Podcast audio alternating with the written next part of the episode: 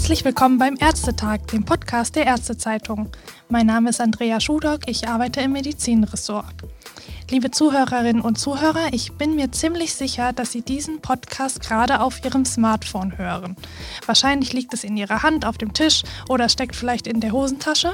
Naja, Hauptsache es ist halt griffbereit, oder? Was ist denn, wenn das einmal nicht so ist?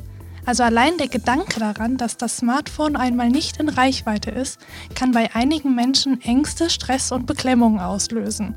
Und diese Personen sind möglicherweise von der Nomophobie betroffen, also von der No-Mobile-Phone-Phobie.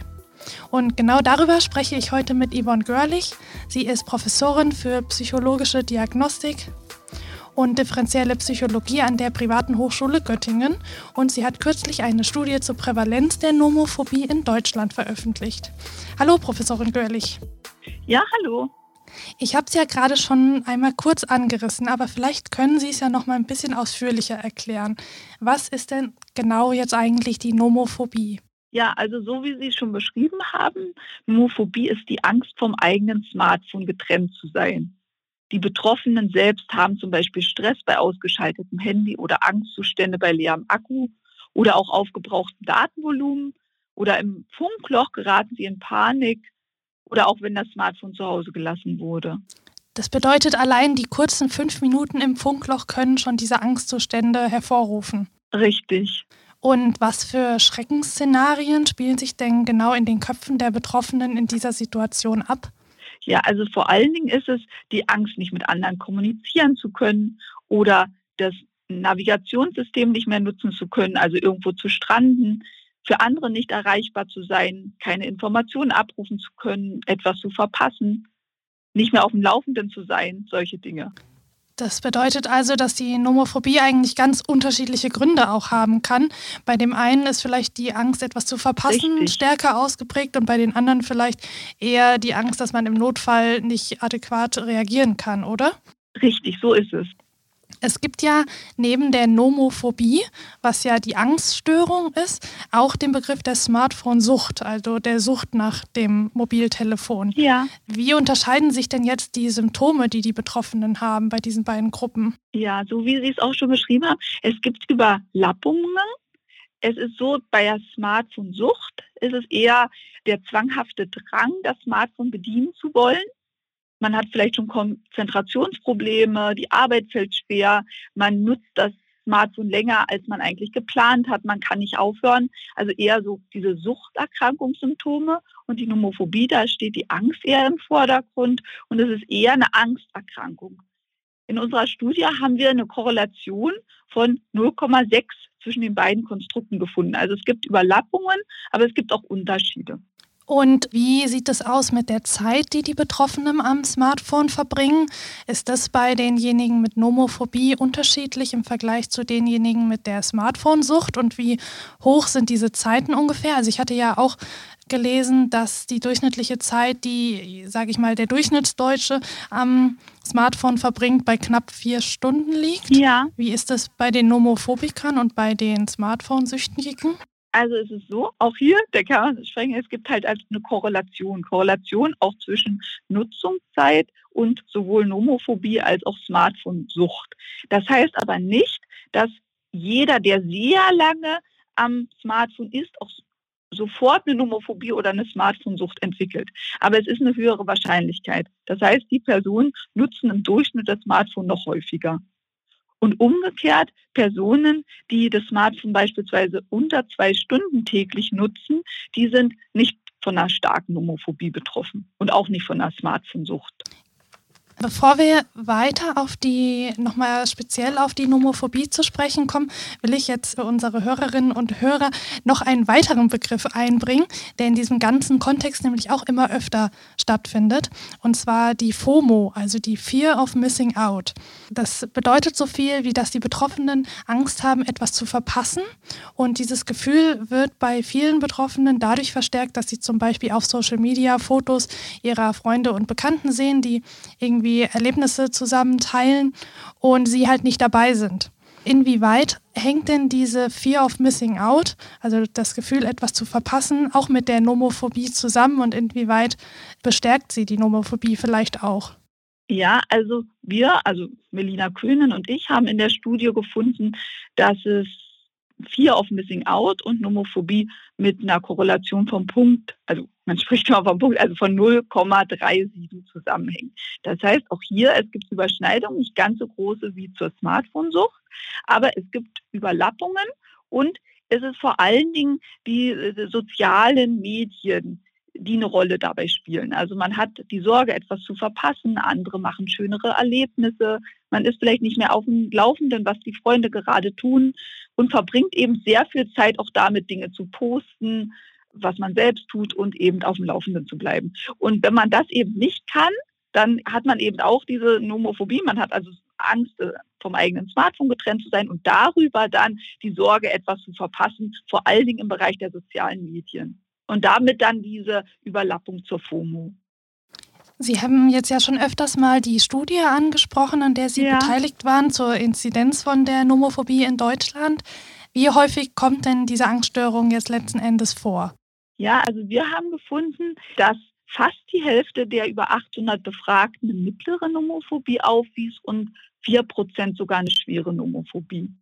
Wie stark sind die Symptome dann bei der mittleren Nomophobie ausgeprägt? Also können Sie da ein paar Beispiele nennen?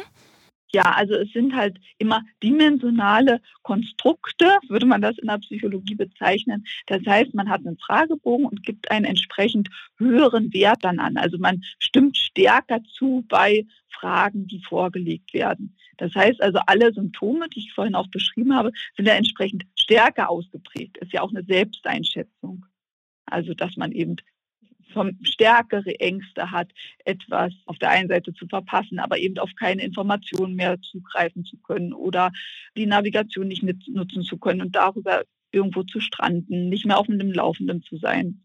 Aber auch nicht mehr zu wissen, was man eigentlich tun könnte. Also auch so die Richtung Langeweile, diese Angst vor Langeweile, ist eben auch ein kleiner Aspekt der Nomophobie. Okay, das äh, Smartphone tötet dann ganz gut die Langeweile im Alltag. Ja. Würden Sie sagen, dass bestimmte Personengruppen davon besonders betroffen sind? Also eher Frauen, eher Männer, eher junge, eher ältere Personen? Ja, also wenn man solche Dichotomisierung vornehmen möchte, also Zweiteilung, dann sind es eher die Frauen und eher die jüngeren Personen. Aber auch hier, das sind Mittelwertsunterschiede, die sind statistisch signifikant. Und trotzdem kann es auch den einen oder anderen Mann geben, der stark betroffen ist. Oder auch den einen oder anderen Älteren beispielsweise. Aber es gibt eben signifikante Mittelwertsunterschiede dahingehend, dass Frauen stärker betroffen sind beispielsweise. Hatten Sie in Ihrer Studie das Gefühl, dass die Personen, die letzten Endes dann sehr hohe Nomophobiewerte hatten, sich ihrer Situation auch bewusst waren und das vielleicht schon vorher erwartet hatten? Das weiß ich nicht. Also das sind ja, es war ja eine anonyme Befragung und deswegen weiß ich nicht, was sie selber dachten. Ja. Kann möglich sein. Und bei bei Ihren anderen Forschungen oder vielleicht mit Probanden ja. oder anderen, mit denen Sie zu dem Thema in Kontakt kamen? Ja. Wie sind da Ihre Erfahrungen? Ja, also dass der Leidensdruck oft schon da ist und man dann gemeinsam überlegen kann, was man jetzt tun könnte dagegen. Also bei manchen Personen ist der Leidensdruck da, bei manchen Personen eben nicht. Die sagen, ich möchte es trotzdem immer nutzen.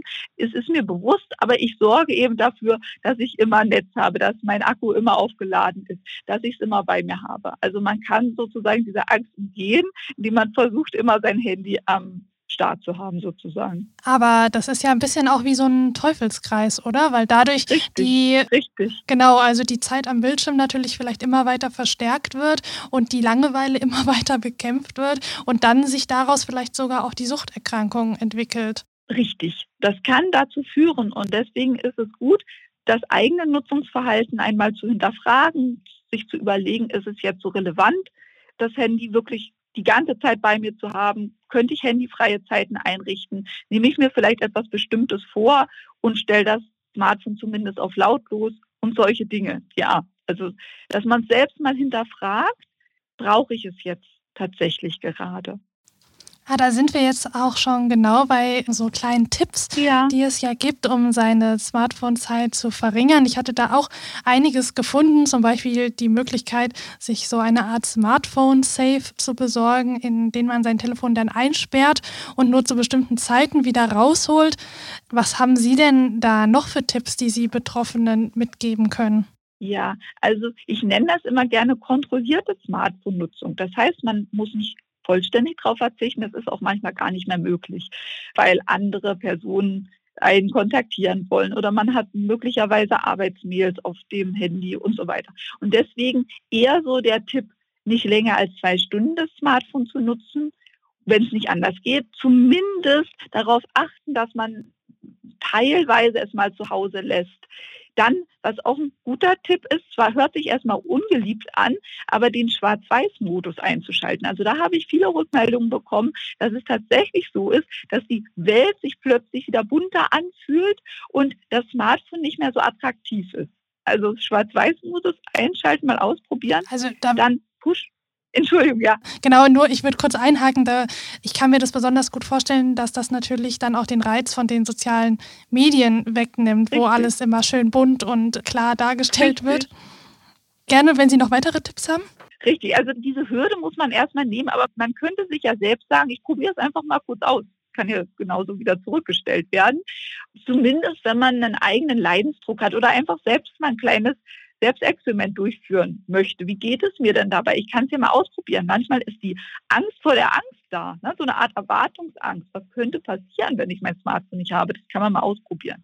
Genau, ein anderer Tipp ist eben die Push-Benachrichtigungen abschalten, dass man eben selbst die Kontrolle über sein Smartphone hat. Das heißt, man guckt dann rauf, sieht dann die ganzen Benachrichtigungen und geht dann aktiv in die sozialen Medien rein beispielsweise und muss nicht sofort rausgerissen werden, wenn da wieder die nächste Push-Benachrichtigung kommt. Also Push-Benachrichtigungen abschalten ist ein guter Tipp. Dann außer Sicht legen, dann vielleicht auch eine Armbanduhr tragen, jetzt nicht eine Smartwatch, sondern eine analoge Armbanduhr, wenn man die, Und Zeit, die ja. Ah, genau, die ersetzt dann sozusagen das ständige aufs Handy Richtig. blicken aufgrund der Uhrzeit, Richtig. wo man ja dann auch wiederum sieht, ach, ich habe Nachrichten oder ach, genau, ich könnte ja noch weiter irgendwie Genau, das ist gu man gucken. eigentlich mhm. nur mal kurz die Uhr checken, wenn man vielleicht einen nächsten Termin hat und schon sieht man wieder, was ist jetzt eigentlich alles eingegangen. Und gleiches gilt für den Wecker. Einen normalen Wecker zum Aufstehen nutzen und nicht das Smartphone als Wecker.